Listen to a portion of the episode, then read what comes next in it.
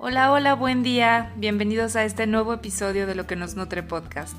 Y pues esta semana queremos compartir contigo acerca de un tema del cual nos han estado preguntando mucho a través de nuestras redes y que consideramos que viene perfecto para esta temporada en la que justamente estamos abordando algunas estrategias para poder tener una mejor relación con nuestros hijos a través de mindfulness, por ejemplo, pero también a través de la nutrición.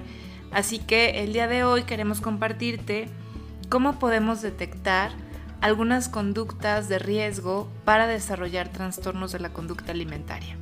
Y bueno, para comenzar sería importante precisar que no es lo mismo un trastorno de la conducta alimentaria que una conducta alimentaria de riesgo, aunque se parecen un montón, por eso luego es importante como poder hacer la distinción y también aprender a identificar unos de otros. Con mucha frecuencia eh, platico con algunos papás que están muy preocupados de que sus hijos puedan estar experimentando un trastorno alimentario. Sin embargo, bueno, al realizar, por ejemplo, la valoración nutricional y evaluar cuáles son sus hábitos dietéticos, cómo está su composición corporal y algunos otros hábitos, podemos darnos cuenta de que no hay como tal parámetros para poder tener un diagnóstico certero de un trastorno de la conducta alimentaria, pero sí podemos estar identificando conductas alimentarias de riesgo, que bueno, esto es como tener un síndrome parcial o una forma subclínica de un cuadro que caracteriza los trastornos de la conducta alimentaria. La diferencia entre las conductas alimentarias de riesgo y los trastornos de la conducta alimentaria radican realmente en la frecuencia y la duración, ya que, por ejemplo, en los trastornos, las manifestaciones o conductas alimentarias nocivas son más repetitivas y de alguna forma más permanentes. Por lo tanto, tendríamos que entender que las conductas alimentarias de riesgo pueden, en algunos casos, volverse crónicas y agudas, desencadenando posteriormente un diagnóstico de trastorno de la conducta alimentaria. Aquí te voy a enlistar algunas de las conductas alimentarias de riesgo más comunes.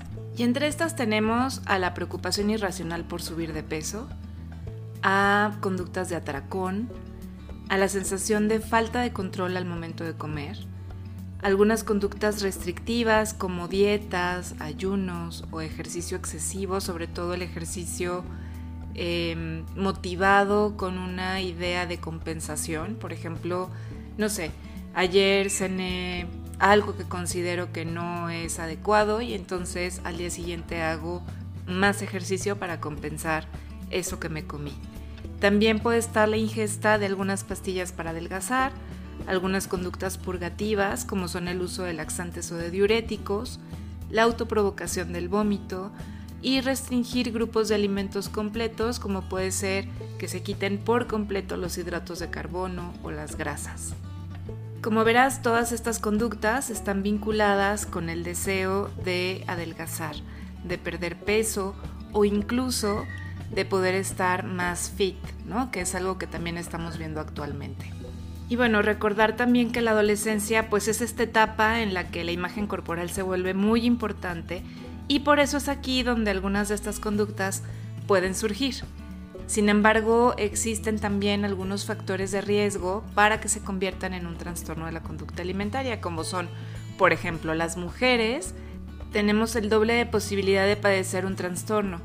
También, por ejemplo, los entornos como la crítica familiar, que está muy relacionada al peso corporal, y también, por ejemplo, el practicar algunos deportes donde el peso corporal es determinante para poder ser exitoso en él, ¿no? Entonces, bueno, es importante que podamos tomar todo esto en cuenta para estar muy atentos y también es muy recomendable que la familia completa logremos formar hábitos saludables desde la infancia y evitemos entonces el uso de dietas restrictivas, además recurrentes, y que de alguna manera estén también fomentando este tipo de conductas que son nocivas. Y aquí puede ayudarnos mucho el estar en contacto directo con nuestros hijos adolescentes, poder estar muy atentos y escuchar, bueno, cómo se refieren a su cuerpo o cómo hablan del cuerpo de los demás.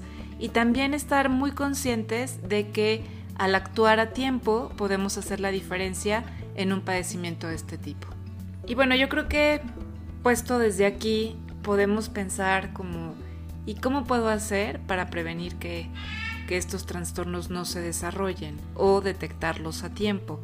Creo que un punto muy muy importante y que realmente tendría que ser un tema de reflexión personal profunda es poder evaluar cómo está nuestra propia relación con el cuerpo, qué nos decimos a nosotras mismas, a nosotros mismos, si estamos de alguna forma mostrando inconformidad con nuestro cuerpo, si lo estamos maltratando de alguna forma, porque todo esto es como la base a través de la cual nuestros hijos también van construyendo su propia identidad y su propia relación con el cuerpo y con la comida.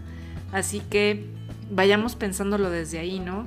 ¿Realmente estoy siendo un buen ejemplo? ¿Qué pautas estoy siguiendo que puedo estar de alguna forma modelando a mis hijos que no sean pues las mejores o las ideales?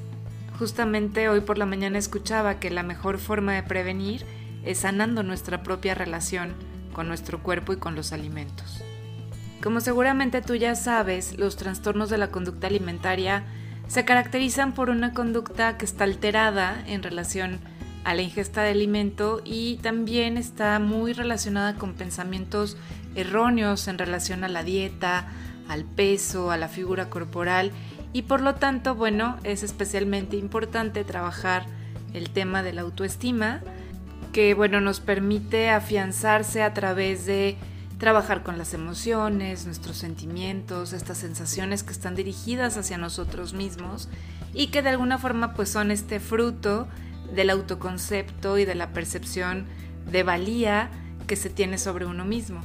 Así que una buena autoestima pues sí nos permite tener un bienestar general, motivación, satisfacción y sobre todo respeto hacia nosotros. Y otro punto de enfoque muy importante es la imagen corporal. Trabajar con la representación mental que se tiene sobre el propio aspecto físico, cómo se ve la persona a sí misma y cómo cree que es. Una imagen corporal positiva permite tener una visión mucho más clara de cómo es nuestro cuerpo, nos permite valorarlo, apreciarlo, sentirnos seguros y a gusto en él y al contrario, quienes tienen una imagen corporal negativa tienen por tanto más riesgo de tener una baja autoestima, de desarrollar síntomas de depresión, de aislamiento, y esto aumenta también el riesgo de desarrollar un trastorno. Y te quiero compartir algunas pautas que podemos eh, empezar a generar en familia que pueden ser muy buenas a modo preventivo. La primera sería que por lo menos logren hacer una comida al día en familia, de manera que esto convierta la alimentación en un acto social y familiar. La segunda pauta es que durante esta comida eviten estar distraídos con la tele o con algún dispositivo electrónico y que fomenten la posibilidad de comunicarse en la mesa. Esto permite también que los hijos se sientan escuchados y esto tiene un impacto directo sobre su autoestima. El punto número 3 es que puedan compartir también actividades de ocio que logren fortalecer los vínculos de familia. Por ejemplo, puede ser algún deporte, un tiempo de lectura, ver alguna película, dar un paseo. La número 4 es que puedan promover hábitos alimentarios y de estilo de vida saludables. Por ejemplo, evitando dietas restrictivas, especialmente si no están supervisadas por un especialista.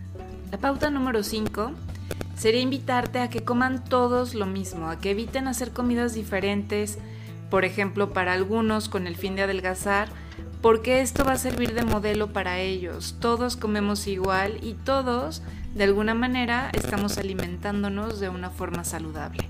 La siguiente pauta es una invitación a que potenciemos la autoestima de manera positiva. Y esto se puede lograr elogiando a nuestros hijos por aspectos que están relacionados con su personalidad, con sus habilidades y competencias, evitando hacer comentarios tanto positivos como negativos en relación a su cuerpo, al tamaño de su cuerpo o a la forma de su cuerpo.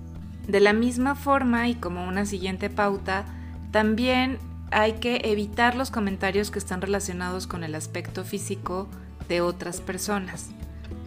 El siguiente punto eh, nos invita a rechazar los ideales estéticos no realistas y advertirles a nuestros hijos de la enorme manipulación que hay de las imágenes en Internet y en las redes sociales a través del uso de Photoshop y de filtros que embellecen de alguna forma nuestra imagen.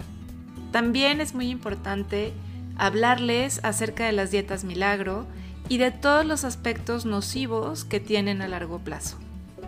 El siguiente punto nos lleva a evitar ejercer demasiada presión sobre nuestros hijos y establecer exigencias demasiado elevadas que puedan favorecer un perfeccionismo tóxico que, pues bueno, los lleve a experimentar siempre la vida como una amenaza.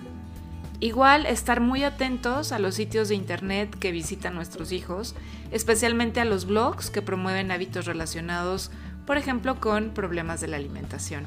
El único detox que está aquí recomendado es el detox de las redes sociales. Haz limpieza de sus redes, háganlo juntos. Incluso tú también, mamá, papá, haz limpieza de tus redes sociales. Ve a quién sigues y qué te provoca seguir este tipo de personas.